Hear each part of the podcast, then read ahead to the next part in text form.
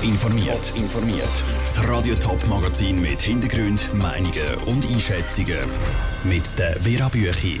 Wie man sich gegen den immer häufigeren Fuchsbandwurm kann schützen und warum das Bundesgericht heute ein historisches Urteil könnte fällen. Das sind zwei von den Themen im Top informiert. Ist die kleine Walderdbeerli nicht ohne Waschen? Das haben viele Kinder sicher schon mal von ihren Eltern gehört. Wegen dem Fuchsbandwurm. Der breitet sich aber trotz allen Warnungen aus. In den letzten Jahren hat die Zahl der Leute, die sich mit dem Fuchsbandwurm infizieren, immer weiter zugenommen. Aber wie kann man sich schützen? Andrea Blatter hat nachgefragt. Der Fuchsbandwurm ist ein Parasit, der immer mehr Menschen befällt, berichtet der Tagesanzeiger. Experten gehen davon aus, dass sich schweizweit jedes Jahr zwischen 30 und 40 Menschen mit dem Bandwurm infizieren. Vor 20 Jahren sind es noch knapp 10 gewesen. Das liegt unter anderem daran, dass es immer mehr Füchse Stadtgebiete gibt. Und die verteilen die Eier vom Fuchsbandwurm.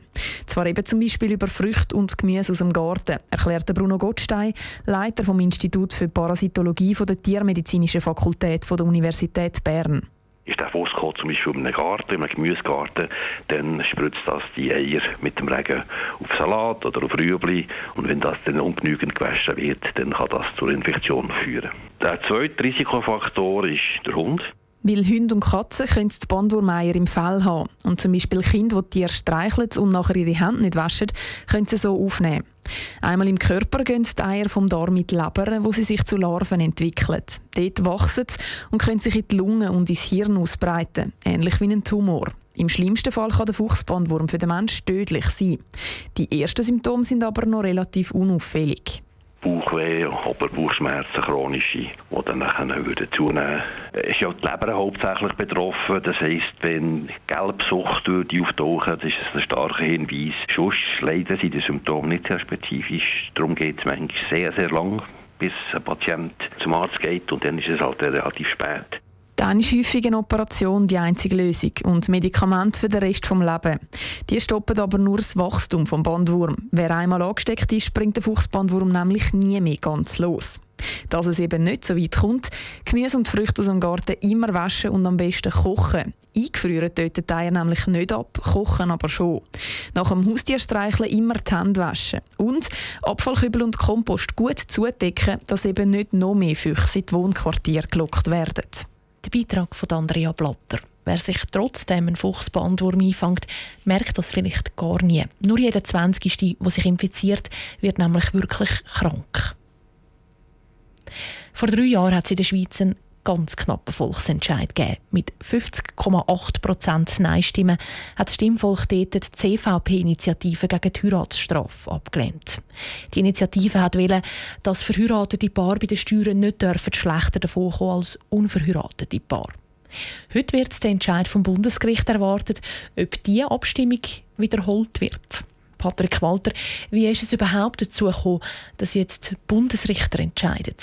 Es geht um Zahlen. Der Bundesrat war vor drei Jahren gegen die Initiative.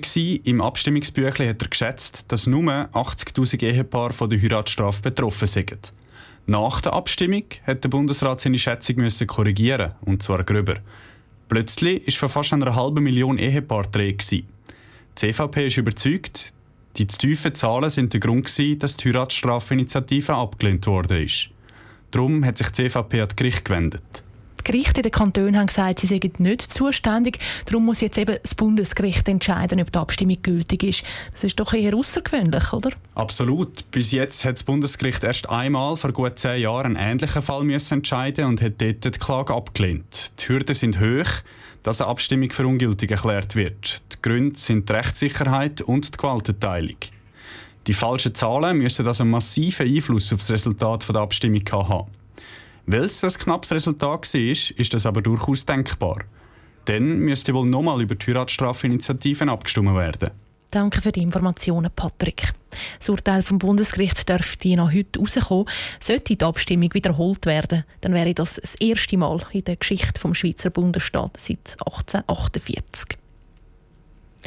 Einer der ältesten Welterbestandorte der Schweiz ist der Stiftsbezirk St. Gallen. Schon seit über 30 Jahren hat die Anlage das Label von der UNESCO.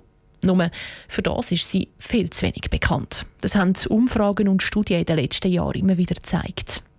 An was liegt? Peter Hanselmann. Wenn die Leute gefragt würden, welche Welterbstätte das es in der Schweiz gibt, dann sagen sie zum Beispiel Kappelbruck zu Luzern oder Zermatt mit dem Matterhorn. Der Stiftsbezirk St. Gallen kommt weniger Leute in den Sinn. Obwohl der eben so eine Stadt ist, im Unterschied zu den anderen zwei.